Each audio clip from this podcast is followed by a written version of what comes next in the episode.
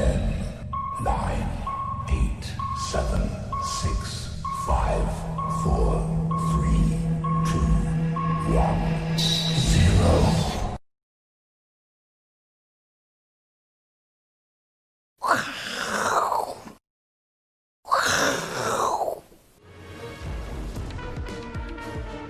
欢迎收看，我是金钱豹，带你了解金钱的背后故事。我是大 K 曾焕文。首先欢迎三位现场与谈嘉宾，第一位是我们的好朋友幸福哥，同时也是《金周刊》的专栏作家，幸福哥，欢迎。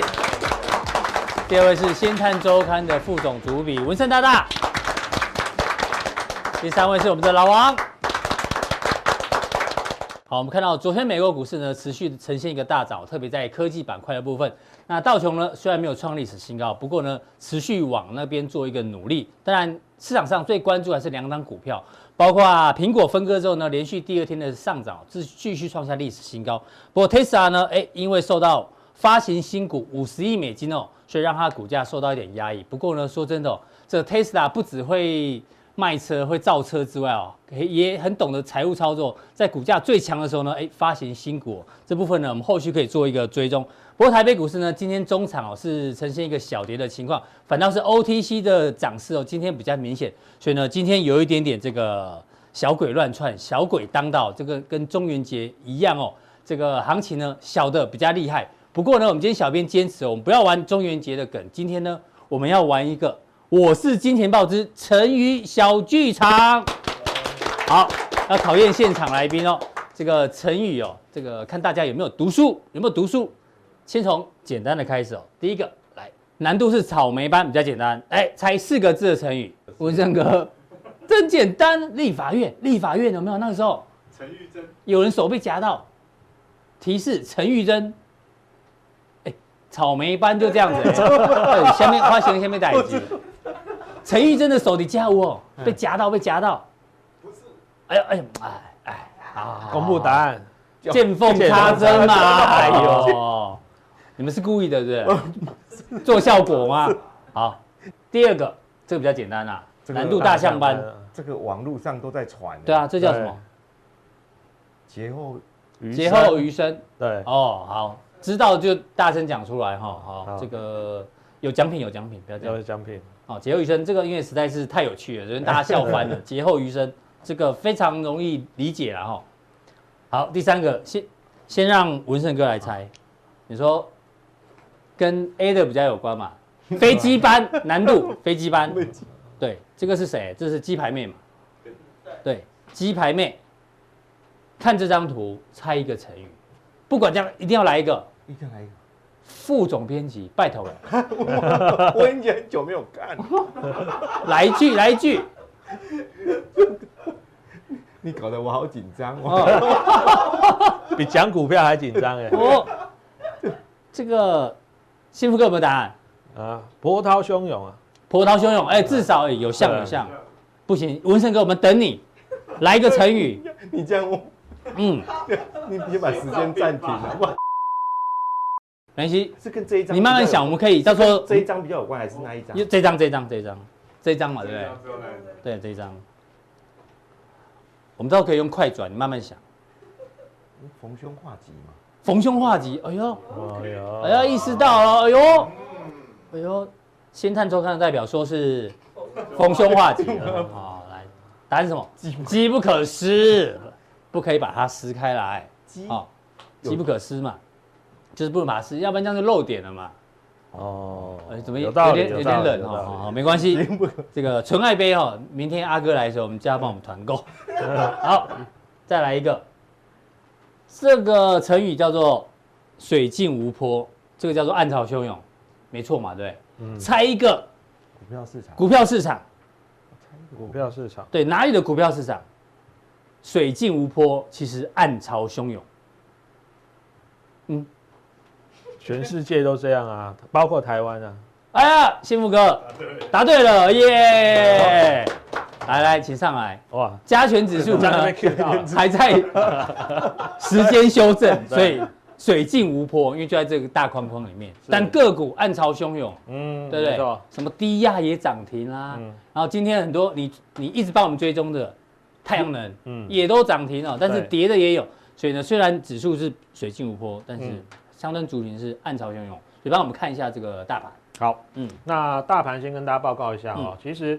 最近哦，可以说市场很火热哦。嗯、其实很多的这个散户朋友或观众朋友或平常都没有在做股票的人，其实最近也都哦非常的热烈的投入股市哈。真的，我们刚刚不是在聊吗？等红灯的时候骑欧多拜，对，旁边的人等红灯都拿手机出来，都在看股票，对，都在看股票我。去健身房的时候，也是有人坐在那边，也都没有动，他就站着机器在看股票，也是有啊。对，哦，都有啊。所以其实你可以发现哦。最近很多呃，这个大家的这个日常生活呢，都慢慢。我经常去买咖啡的时候，对，我们公司附近有一家卡玛咖啡，对，他说，哎，你不是那个那个那个那个谁吗？对。他就有看我们节目，你知道吗？哦，所以他们以前以前也没有都很年轻哦，没有在玩都很年轻，对，现在都在看相关的财经节目，真的很热了。嗯嗯，那当然这个里面哦，他是用这个卷资比来帮大家做排序，也就是说，其实在这市场上哦，做多做空的人都有哦。嗯、那有的人是呃这个觉得啊股价涨这么多了，好不合理哦，就放空它，所以其实有些股票。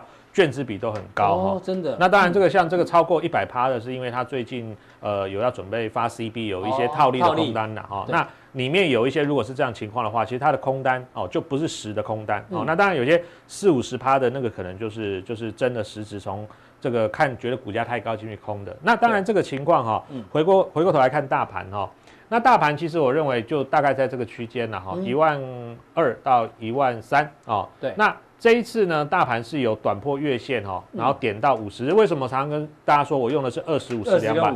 对，如果说你去看季线的话哈，其实我觉得跟五十日线比较起来的话，五十日线它有时候很很恰巧一些关键的，不管是。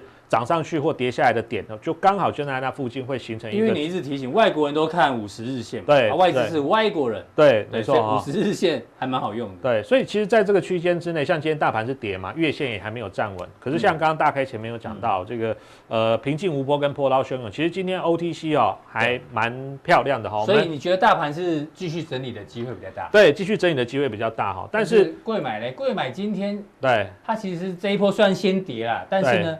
它也领先站上了所有的均线。是啊，你可以发现哈、哦，它是不止月线哦，嗯，连这个短的五日、十日它都有站上了。那当然，其实这一波来看的话哈，因为 OTC 之前回的幅度是比加权还要来得深哦，所以这一波来看的话，它弹升的速度也是比较快。先跌的，所以先弹。对，所以在这最近这段时间里面，可能。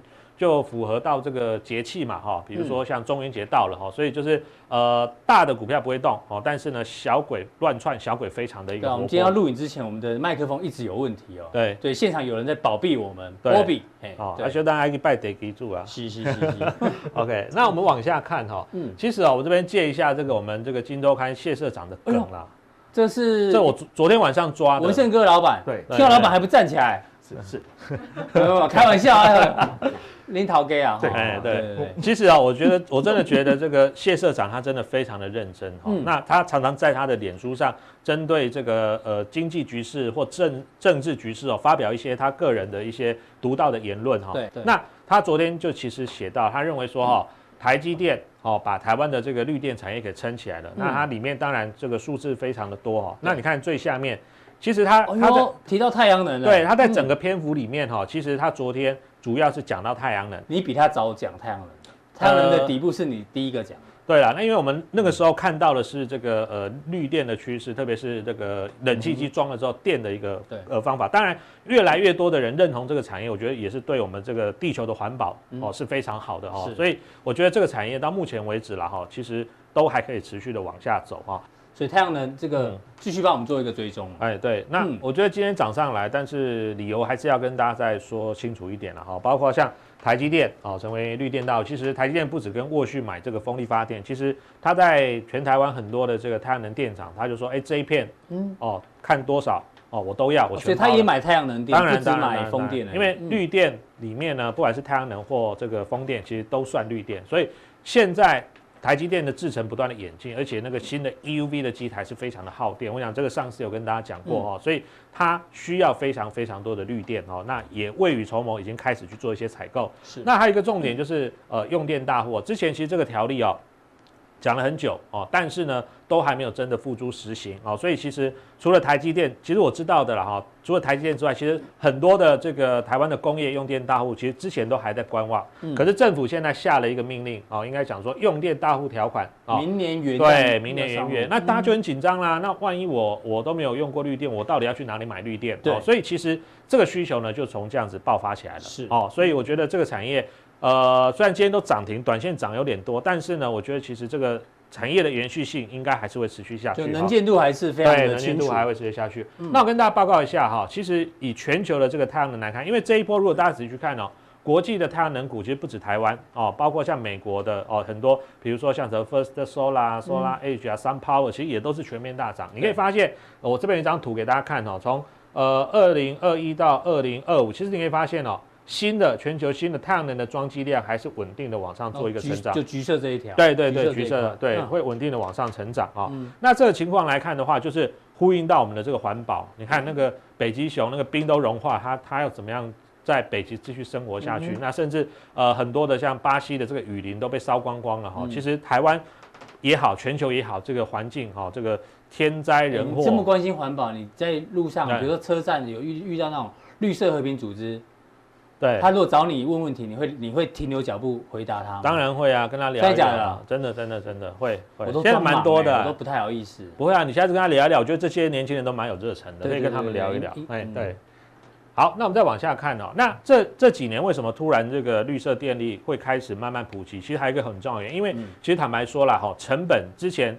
技术刚开始出来的时候非常贵，对哦，那贵就没有人用嘛。嗯，可是这几年因为随着科技的进步跟发展哈，不管是风电的陆上还是海上风电，发电成本一直往下。对，甚至太阳能，太阳能的这个发电哈，你看哦，从二零一零到二零一九年哈，它的发电成本居然下降了有百分之八十二。对，哦，也就是说慢慢开始接近我们过去传统的，比如说。燃煤发电等等，嗯、那这个取代性就会慢慢出来。过去它是一个题材，一个梦、嗯、哦，但是呢，因为价钱太贵，所以炒了一阵子之后，大家发现，哎，普及率没有办法拉起来，就泡泡泡沫破裂，就整个下来。嗯、但是现在随着价格的一个降低，哦，它的这个竞争力就开始有了。哦，所以我觉得这也是一个非常主要的因素之一了哈。嗯、慢慢达到可以大家可以接受的一个价格。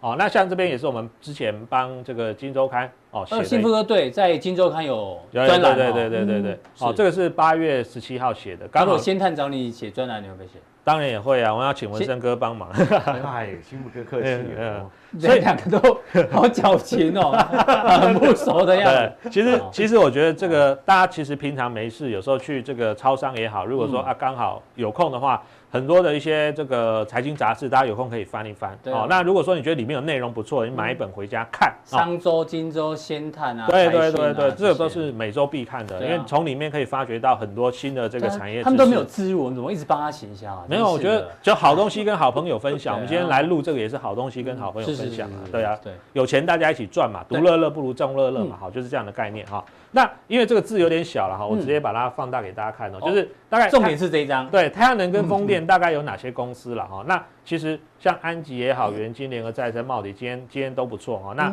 今天这个谢社长提到一档这个昌河哈，那昌河其实算是比较高价的，那一百块以上的还有像硕禾哦，其实今天也都大涨。对，那风电的话呢，其实有蛮多的哈。那我们就举主要三档，因为之前是风电先涨，特别是上尾哦，上尾最近从大概一百块哈。呃，到昨天盘中创高，其实短短大概不到两个礼拜时间，已经涨了五十趴。对，哦，那今天它收盘也是又拉到涨停板。哦，所以今天盘中有个消息啊，上伟的子公司，对，上伟新材料，好，准备要在上海的创业板。对对对对对，因为它上伟的这个主要客户之一就是大陆的这个金锋哦。那金锋来说的话呢，其实也是大陆很大的一家这个做风力发电的厂商，所以。它当然子公司到这个大陆去挂牌，它未来可能就有一些市股上的利益。刚好其实这一波，呃，中国大陆也是在强调所谓的干净能源哦，所以我想这个新的子公司挂牌之后，也对它来说是一个利多。是。那另外还有一个就区块，就是包括像重电哦，因为呃，你这个不管是太阳能哦，或是这个风机哦，发电发好之后，你要把。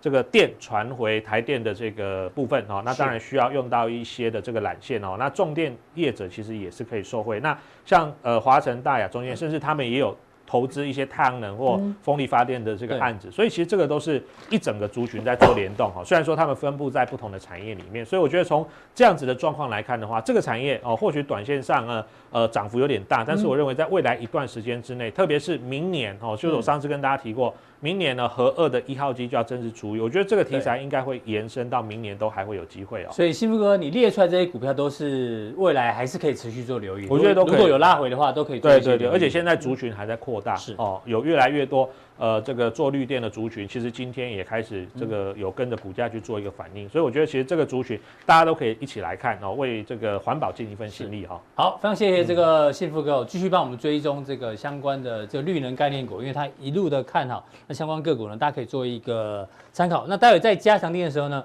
哎，因为最近法说会很多很多公司呢，哎，法说会之前的股价哎异常开始有波动哦，到底有什么样的秘密在里面呢？待会锁定加强定的幸福哥。那大家最近有没有看到一个新闻哦？就是这个 H M M，它的站前店好像要收了，对不对？你哎，那个副总主笔有注意到这新闻吗？没有呢。啊，没有啊哈。这个站前店的 H&M，对，十一月听说要收了，对，因为可能疫情的关系啊，然后实体店面也很辛苦，对。但是我先问你一个问题，你知道那些快时尚啊，或者是那种精品业，他们的东西？万一卖不出去，对，最后会跑去哪里？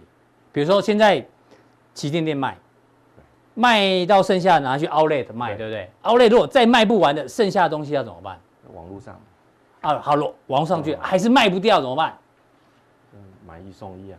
啊，好，买一送一，但是还是卖不掉怎么办？副总编，副总慈善机构啊。哦，我也觉得这样才是对的，但是答案是错，他们没那么好心。你知道他们怎么做吗？怎么做？来来来，这没有乱讲哦。卖不出去的衣服，来来，他们呢把它烧掉，真的哎，你看到这是包括 H&M、Zara，这个是快时尚，连这种精品业者哦，他们呢都有陆陆续续传出把他们卖不掉的产品把它销毁，因为呢保值保值，因为他想说万一物以稀为贵，对，这个新闻哦，从这个 Burberry 的财报里面哦被 BBC 发现，他发现 Burberry 的财报里面，二零一三年到二零一八年哦。销毁的产品高达四十亿台币左右，卖不出去就把它销毁掉，连那种名表卖不掉也把它销毁。我我想不通哎、欸，这实在是太浪费了。对，就连哦，你看这个最近的新闻，亚马逊，亚马逊我们知道它是最大的电商之一嘛，对不对？他们卖不掉的新品一样会丢到破坏区，最后都是要销毁，这真的太浪费了。所以呢，法国在今年年初的时候通过一个反反浪费法，就说以后呢，这种服饰啦或高端的产品哦。你禁止销毁，嗯，对，这实在是太浪费。要不然你看，幸福刚刚讲，地球只有一个嘛，对不对？对，我们要用绿能，那这些用不完的东西，衣服啊，衣服又不会坏，对啊，对啊，你用销毁，我觉得真的不太好，太浪费。我讲到这个哦，最近呢，还有一个浪费就是粮食的部分，对对，粮食这个是联合国世界粮食计划署的署长哦，他们最近呢接受这个俄罗斯媒体的专访，他说。这个他们未来可能有一个叫做史上最大人道主义的行动，因为他们预估啊，全球粮食危机的民众啊，在新冠肺炎之前呢，有一点四亿人全球，但是呢，到年底可能会成长百分之八十，来到二点七亿，所以呢，他们准备要花五十亿美金呢，来避免这个圣经上面讲的这个饥荒发生哦。所以我们刚刚前面讲说，服饰大家不要浪费，对对，那些不要销毁。那现在粮食呢，其实啊也不太够，所以。呃，文胜哥怎么样看接下来的这个观察？我觉得粮食危机是一定会发生的，嗯、所以因为地球软化的结果，它这是一个长期必然的一个现象啊。嗯、只是说我们好像觉得离我们很远，嗯啊，可是呢，你会发现最昨天一则新闻啊，你会发现蒜头一斤一公斤涨。哎，有我们看到这新闻，对，我们过去通常是买香肠，他配他会送你蒜头。对，你去那个华严华烟城嘛，对不对？蒜头焖鸡。对啊，你现在可能要买香肠，不是买蒜头，他会送你香肠，因为这个里面有瘦有瘦肉精，是没有没有，可能会变成刚好刚好颠颠倒。买蒜头送香肠，送香肠，但是搞搞不好还没人要。为什么蒜头最近变那么贵？当然有有两个有两个，第一个就是因为它进这个进口停停止进口啊，没有进口，但是这是目前的主要原因。对，可是你长期来看，啊。这个可耕种面积的减少，地球暖化所造成的水灾、旱灾等等，对，不只是蒜头。我想未来所有的粮食，哦，包括黄小玉等等，嗯，都会一样一样跟着上涨。是，好，那这个也是根据麦麦肯锡的事情，然后就是未来三十年，你看这些地区，亚洲或新兴国家或其他地区，嗯，包括旱灾、水灾所造成对 GDP。的一个冲击有多大？是，当然时间很长啦，金额很大。对，那大家或许就是觉得没有什么，没有什么感觉。可是慢慢的，它在资本市场会逐渐的一个反应呐，哈。对，那我们把这个拉到世界各国，嗯，这个中国大陆有长江地区，大家可以看得出来，你这怎么种田嘛？连居住的地方都没有啦。对，日本其实情况也是很类似啦，哈，说几乎都是大面积的哦。再来看韩国。好，嗯，印度，印度也是。那南半球，我们来看巴西，嗯，澳洲，哦，你看这几个国家，不是产粮大国，就是人口大国。对，哎，粮食没有跟没有这个可耕种面积变少了，嗯，你人这么多，你怎么吃？这粮食，所以粮食危机一定会发酵。那你看，你这个是那 gay 啦，哦，地球暖化，板桥市哎，地 地球暖化的结果就是这样子啦。二零八零年住的地方，你看东京巨蛋只剩下这个头而已。它本来是多高？这个好像是二三十层楼高哦。哦，那个建案是。当然这是比较远，比较看长远一点啊。可是你慢慢的，我觉得这未来也有可能受到所谓的哎美中的贸易战，其实这也有影响。我们等一下再来做做说明啊。好，那陶东也提陶东就提到了啊，中美热战会扩及粮食战，为为什么？我们先来看前两次哈，嗯，只要是威胁到美国政、美国世界强权第一的哈，像日本，日本，日本，它是怎么解决日本的？用汇率，用汇率嘛，嗯，把它打趴了，大概让二三二三十年爬不起来，让日元升到爆嘛，对啊，然后爆买全球的房地产，对啊，那美就是泡沫了，日本就低落了，就是失落的二三十年嘛。第二个。俄罗苏联，以前叫苏联，对，以前叫苏联。嗯，它是用什么？因为油价还有太空战，哦，让它整个财力没无法负担，整个解体。那现在换中国了，嗯，好，陶栋就讲未来可能会扩及到粮食。那为什么？因为中国的人口是十四亿，全球人口最多。那你看现在的一个跟全球又开始有粮荒，我如果在粮食这一块能够让你呃这个吃不饱。的话，你的你的这些作战的兵力一定也会受到影响。对，这是陶东的预测。这是陶东的预测啦。嗯、那我们最近前一段时间也常常在讲这个黄小玉的这个走势啊。其实这段期间以来这几个月哈，你看它的短线，嗯，其实像这个黄豆它涨了十四点二趴，短线涨了十四趴。拉长时间来看，大概十诶十几年呐，对，十三年，十三年来看，它只是小小的一个。往上勾起来而已哦，而且还在长线的底部区了哈。那其实不只是黄豆，嗯，小麦也是一样，短线涨了十三点十三点八，可是，一样还是在长线的底部区哈。你这个其实你去看看不太出来，你一定要把这个拉范围给缩小，才有办法看得出这个短线的涨幅了哈。好，黄小玉，那玉米，玉米，玉米的情况也一样，短线也是涨了十二点五趴，其实都已经涨了超过十趴以上的了哈。那同样的情况，它也是这边刚勾起来，还是在长线的底部区。嗯、那你地球的软化的结果，其实你看，从今年全世界不是在旱灾，就是在水灾。嗯，你你上半年都种不出来，你下半年的那个没办法丰，没办法收成啊。对，所以在今年第四季，它可能就会出现所谓的相关的一个粮荒的问题。嗯、所以我们看到台湾这些所谓做植物保护剂，其实严格讲起来，我们有些讲农药嘛，农药其实是杀虫的嘛。嗯，那你这些就是要。最主要的就是肥料了，我们讲肥料好了啦。嗯、那肥料它的用途就是增加单位面积的产量，产量，嗯。啊，所以呢，你看它的人的一个股价，他们的业绩其实也都不错，股股价已经开始慢慢有在加温了。是。另外再来看这个汇光，汇光它上下半年，因为它的销售地区主要是集中在北半球，嗯、所以它上下半年上半年会比较旺，下半年会比较淡一点。是、哦，那兴农它是有卖到巴西去，所以。它是新农农药卖到巴西，有卖到巴西去，厉害。可是因为就是巴西相对美元它贬值太多，所以第一季它的获利不好的原因就是来自于这个巴西币的大贬啊。对，哦，可是就长期趋势来看，这些都是在走，他们不是像生技股一样，就是用用跳跳空一路大涨，它拉我们它类似像放风筝这样子的。其实这种股票，我想哦，慢慢的，包括食品股也好啊，哈，也有可能。就是在长线的一个粮荒底下的一个主要的一个受惠股。对，另外还有一个重点哦，就是美元的哈，美元指数的转弱，其实对于大宗物资啊，这个也是一个很大的一个推动。所以对这些包括黄小玉啦，或者是说其他的原物料，像造纸、钢铁等等，对，他们未来的一个走势跟报价，你觉得有机会都会都会往上。你看最近造纸股已经已经涨翻天了嘛？对。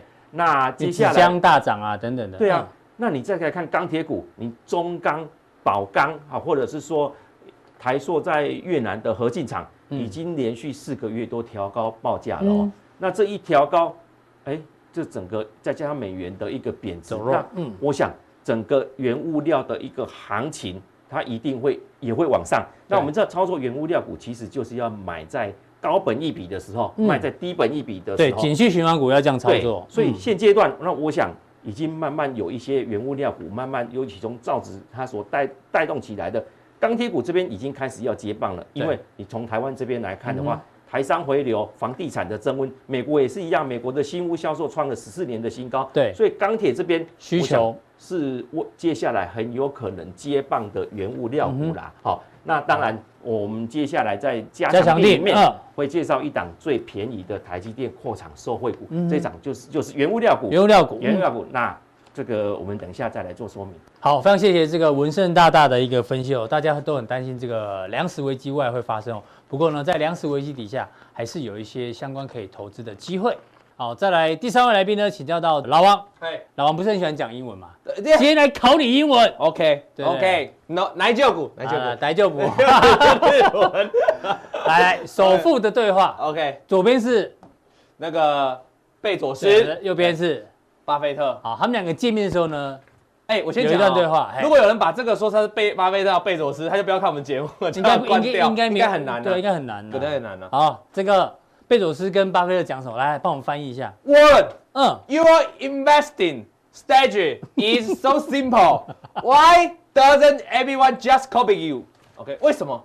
你的你的念的不错哎 course，很有勇气，牛美的，只有这个字怪点，strategy，strategy，strategy，看错了，strategy，对对对，他说中文这样你的投，我其实不太会讲，但是发这看很简单啊，就说华伦呐，你的这个这这个投资策略哦，非这么简单，对。不对？那为什么没大大家没办法像复制你呢？对，那巴菲特是怎么说？换我考你，换我考你，这我哎对你很好，你这样是五句，我只考你三句，来，Because nobody wants to get rich slow。Oh my god！你讲的好好哦，没有啦，比只比你好而已，不要这样。然后呢？好，这翻译就是说，因为没有人这个可以想，因为没有人想要赚钱赚很慢，每个人都想要赚快钱，大家不习惯慢慢变有钱。对啊，因为巴菲特他就是靠时间慢慢变有钱。那很多人想学巴菲特，但是呢，就又不。不想要慢慢赚钱，学巴菲特对不对？要想要赚，对，说要长期投资对。结果涨了两根涨停板卖掉，我说啊，你不是要长期投资？没有涨了先卖。对，所以我觉得你讲对，巴菲特他是赚这个慢钱的，价值投资啦。对，所以巴菲特的精髓就是这样嘛。对，哎，其实你最近做这个我蛮有感触的。最近台股当冲占比哦，已经来到四成，极高。四四成是多么可怕数字，你知道吗？就是，所以最近很多股票，你知道冲到有多夸张？昨天伟杰来录影啊，他说他的营业员跟他讲说，有一个。就是客户啊，很爱当冲，对，冲到后来哦，那个一点半收盘之后呢，还有两张股票忘记把它冲掉。营业员说：“哎，你不是要当冲？”他说：“哎，我忘了还有这两档哦，就是打冲太多档了哦。”对，所以所以最近很多股票的特性是大涨之后创高，对不对？会拉回，对，会震荡，就是因为当冲客嘛，哈，因为早盘冲一冲嘛，尾盘看怎么样又要卖掉嘛，而有些人卖掉，所以我觉得这个讲的有道理啊，这个算是首富的对话，对，哦，我们也是首富。就是负债的负，我们也是可以对话啊。所以你今天要这个房贷很多啦，对对，房贷。所以所以你今天要这个表达的是，我们今天的题目是什么？你不是要跟我们聊巴菲特吗？对，我想说很多人想问富人的这个，很多人想学巴菲特啊，对啊。可是巴菲特他人家人家是说要慢慢变有钱人，你不要想要赚快钱，应该是这样了哈。所以我们要看巴菲特最近的动作，很多人哈。不管散户也好，法人机构会把巴菲特的动作当做一个重要的依据嘛？最新的新闻就是他入股了日本的五大商社，嗯，好，五大商社，而且是在是在第三季的事情了哈，不是第二季啊。五大商社他买了什么？伊藤忠商事、三菱商事、三井物呃三井物产、住友商事、完完好。哎，你这一看这个市值啊，都非常高了哈，是这是日元哦，日元的是大概四兆，都上兆市值，所以它是。属于日本的大公司，嗯，那我们都会说，哦，这个商事好像就是大型的这个这种物流公司，对不对？对，或是大型的这种呃日本的一个大型的公司，他们产业呃横跨面非常非常广。对，好，那我这时候有个问题要问你啊，大家可以，伊藤忠商事你知不知道？你知道是什么东西？要好好讲，你要三口上撒盐，因为我那天讲错，昨天公开道歉，对，我把伊藤忠跟伊藤园搞错，真的要道歉，因为我们那个那个。铁粉，铁粉，他是伊藤园奖学金。高材生，对，非常厉害啊，所以他给我们指教，谢谢谢谢。不是叫伊藤，就是伊藤忠，日本很多伊藤，抹茶有伊藤，好不好？好，跟大家讲，伊藤忠商是你们这个礼拜已经讨论过嘛？对，他其实就是 Seven Eleven 日本，呃，不，抱歉，讲错，Family Mart，我等下要道歉，全家，对，全家，他收购了百分之百啊，他的持股嘛，哈，他的股大股东。再来呢，三菱商事是什么？嗯，大家去日本哦，除了 Seven，除了 Seven Eleven，除了全家，还有一家超商你很常去。叫 Lawson，有 Lawson，L A W S S O N，对不对？这个这家商店在日本也很普遍哦。是他的，他的对，他就他的，就他的了哈。那三井物产呢，则是这个去投资了那个日本 Seven Eleven 的母公司啦。哦。所以你可以整体来看啊，光看这三家就好了。嗯。他是不是掌握所谓的这个食品通路？所以你与其说他们是一个什么商事、什么物产公司啊、什么商社，嗯，其实它更像一个大型的投资机构，等于说包罗万象。对啊。巴菲特为什么突然注意到这几个大的这个商商社了？对，主要会有两个原因。嗯。现在跟大家讲一个重要。原因啊，这些都全部总部在大阪跟东京哈。这些有个重点原因，它其实没有什么科技股，嗯，它都是什么金属，然后都是一些贸易，然后像一些纤维啊，然后一些电机，好，食品，然后几乎，所以你可以锁定它很多地方在传产部传产的部分，而且有有包括很大部分在食品，在运输，所以。我跟大家讲哦，食品啊，包括这个食衣住行这个类别哦，嗯、最容易整个怎么样？嗯、最容易跟着这个世界全球的滚动在通膨，听懂意思吗？欸、所以去投资它，因为我们刚刚前面有讲说，这个全球的气候啊，还有粮食危机，对，未来可能会有通膨，对，嗯、而且还有一件事情啊，美国不是在印钞票吗？嗯，那印钞票过多的钞票，这很简单的这个经济学，就是会导致整个社会开始出现通膨嘛。对，那通膨过多的现金追逐少量的，是吗？产品对，那 CPI 往上涨嘛，那通膨会上来，所以他就买了这些跟民生相关的物资的产业，那就是来投资他们。那他他就其实第一个目标目标就是要抗通膨。嗯，好，再讲第二个事情啊，为什么是日本？好，大家觉得，呃，抗通膨你可以选很多其他家的公司吗？为什么看到日本？对，好，我们来看一下这个地方哦。这是今年，今年到目前为止第二季啊，全球企业配发股利的金额，嗯，最多我们这全球的哈，全球大概三千多亿美元，快四千亿，最多的就是这个北美，绝对金额，北美然后再来就接下来就是欧洲嘛，然后在日本，日本属于第三大，可是你可以往这边看啊，这个才是重点哦，代表说它今年 Q 二的股利啊，跟去年对比，今年我们知道第第二季有遇到什么新冠肺炎嘛，所以合理来说，很多像欧洲的国家在这边，欧洲的国家，它今年配发的股利。就比去年少很多，美国反而是怎样？年成长是比较高的哦。嗯、大概这怎么解释？你知道吗？嗯、很简单，因为美国有政府大量的在救援，大量的贷款，大陆救助，所以有个富爸爸，所以他勉强鼓励总和来说还比去年稍微增加零点一，等于持平啊。接下来这张表格第二名是谁？衰退最少的就就是日本嘛。哦、那巴菲特已经持有很大部位的美元，呃的的美元，也就是北美，就是北美美国股市，对的股市。所以你如果你说他放眼海外市场这一栏。大 K，你会选哪里？各位观众选哪里？你一定选就日本啊！他找第二个鼓励检讨最少有息资产的地方，因为巴菲特就最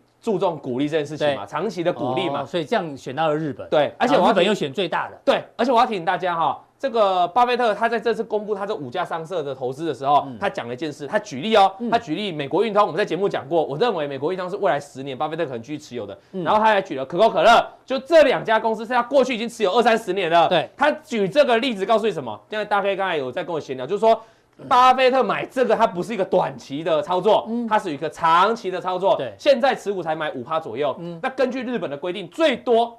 在没有申请的情况下，可以买到九点九帕，九点九，所以它等于还有一半的机会会持续在增持啊，所以我觉得这是一个重要前进日本的一个动作了哈，所以大家可以多多注意日本。那你有人会问我说，我跟你刚才提到美国的股利没有比去年差，是因为政府大量印钱，对不对？对，川普在救市。那日本为什么一样股利衰退那么少？我提醒大家，日本的民族性哦，他们是怎样？他们很常天灾，动不动地震，地震啊，动不动海啸、海啸、台风都有。你还记得那年关西机场被淹掉吗？所以他们长期训练他们企业有钱的时候会存起来。哦，公司会先把钱存起来，因为身在一个忧患的环境里面。日本日本就是这个概念，企业持有的现金规模是一路在往上哦。这随时怕大天灾，天灾对，所以这跟民族性有关。那因为我现金过去就存那么多了，我在市况不好的时候，我当然就能拿现金出来补贴一下嘛。因为平平常都准备好，对，不见得我是今年赚特别多，而是我可以拿备用的钱出来补哦，大概是这个概念了哈。好，那我们再往下看下去哦。巴菲特除了买进那五家上市，我们要从一连贯他最近的操作来说，最先被揭露是他买的这一家啊，这个收购了这一家。这家石油公司嘛，哈，Dominion 大名鼎这个翻译叫多明尼呐，哈，中文多明尼能源呐，他做什么？他做天然气管线的运输，哦，天然气管线就储存也有，那他也切入我们现在最夯台股最夯的是什么？绿电，绿电，好，这个你也看到风力发电嘛，对不对？我们上次有闲聊嘛，对对对，还有这个大家今天最夯的这个太阳能，嗯，它都未来有去切入了，它主要是天然气运输，而且天然气占比会越来越高。那巴菲特买这家公司，你不是说这个汽油其实在跌嘛，哈，那相关的产品会好吗？嗯，我跟大家讲一个重点哈，这是它的股利，最新公布的股利，对，它在第二季六月四号的时候公布的股利哦，还有零点九四，零点九四，你看第二，你看二月份的时候疫情还没爆发，也是零点九四，也是零点九四，然后长期以来哦。哎，这个股利是不是一路在往上，越配越多？等于说，他今年有没有受到这个疫情的冲击？没有，不大，因为天然气运输管线跟储存冲击不大，所以造就了巴菲特会选择这家公司。所以，我们讲到现在，你有没有发现，巴菲特都一直锁定在股利这件事情？对，还有锁定在控抗通膨，因为这个天然气这个地方哦，我们讲一个最简单的，现在去最最前面的原原料是油嘛，哈，对，石油，你觉得假设未来要走一个大通膨啊，经济要繁荣的时候，你觉得石油可能在很低价吗？不可能嘛，不太容易。石油会低价是因为需求降低嘛，所以未来要走世界经济变好了，车子多了，货这个货运也多了，这个油价自然会上来。他锁定类似的产业，对，但是他去选一个鼓励比较好的，有赚到钱的哦，这是巴菲特重要思考。好，再来一个事情，如果你说要保值嘛，你说刚才那些那些，因为巴菲特看到通膨了，所以呢。就买黄金，黄金。哦，所以从刚才这一路的脉络，他先买，他先收购那家石油公司，再来他就投投资了这一家这个黄金，这个黄金的公司叫 Barrick，Barrick 在这里哈，他是那个挖矿，挖矿，他是挖矿的，对，挖矿，他是挖矿，他是矿商，啊，他是矿商，他不是珠宝商，他是矿商，我都变成恐龙手，挖矿，矿商，还有哎，我以前小时候还这样模拟 挖矿，哎，矿商就是这是他的矿场了啊，那他的矿场他经营到底怎样呢？我们现在看哦。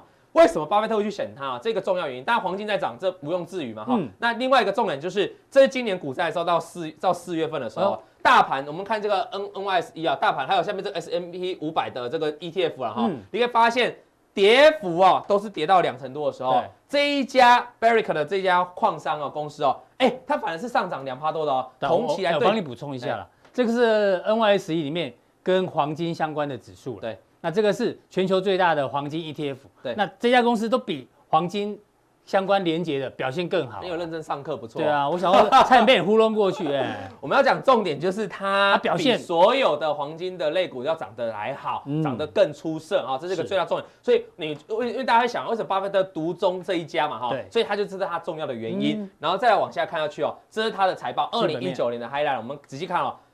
这个叫做它这个集团挖黄金的产量，因为它是矿商嘛哈，你看它的产量多很多，对，二十一个 percent 哦，这是去年哦，啊，它今年不是黄金大暴涨吗？嗯，啊，去年产量多那么多，多了两成，对，这些如果都放在公司，那个叫做未实现损益嘛，就变成低价库存的，那低价库存对，大暴涨，所以巴菲特投资它就有它的道理嘛。再看这个地方，这个是它的股利嘛哈，然后再重点在这个地方，free cash flow 自由现金流量增加两倍，还有看这个。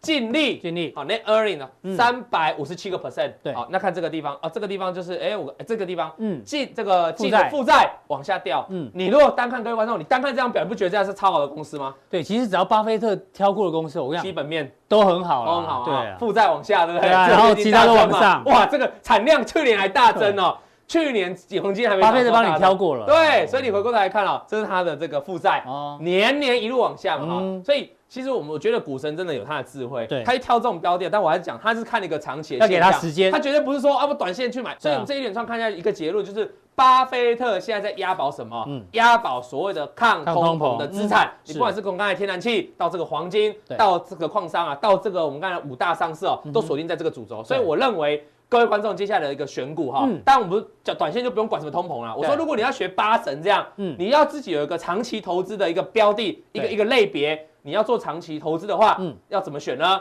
我在这个降定会跟大家讲了哈。是，但是我普通地呢，还是要给一些台股观众一些这个这个。像我们上次来有讲这个检测股嘛，哈，对对对，A B C K Y 嘛，我们还是要透露一点给观众了哈。是，对普通地观众还是不错。我告诉你们去找什么类股啦，嗯，就这个。今天鸡排怎么那么红啊？没办法，前面有机不可失。我们这刚好刚好，这是这是可以吃的鸡排哦，鸡排。鸡排呢？二零一六年好已经涨到六十块，二零一八涨到六十块，嗯，到现在哦，现在这上面没有一块一块可能七八十块，对，九十块了，差不多。这是告诉你，这新闻报道，一块卖到七十块，鸡排多少能够接受？现在不止七十块，嗯，所以我认为啊，你们在这个未来，在这个重要的一个选股当中啊，如果你是想要选巴菲特，因为看到巴菲特长期去投资用抗通膨了，我认为你去选这种食品类股啊，会是比较哎真的符合所谓抗通膨的概念了。好，非常谢谢老王的一个分析哦。这个巴菲特的告诉大家，long term 呢，他觉得这个抗通膨的很重要。重要。那短线上，老王觉得食品股可以做一个追踪。那我们未来会抓一个时间，因为抗通膨还还有另外一个族群叫做资产股，资产股未来也是一个很重要的这个抗通膨的概念股。有机会呢，再帮大家做追踪。那今天的普通錠就到这边喽，大家记得按赞多留言哦。那我们的这个这个能见度呢，可以不断的提高。那待会更重要的加强力马上为您送上。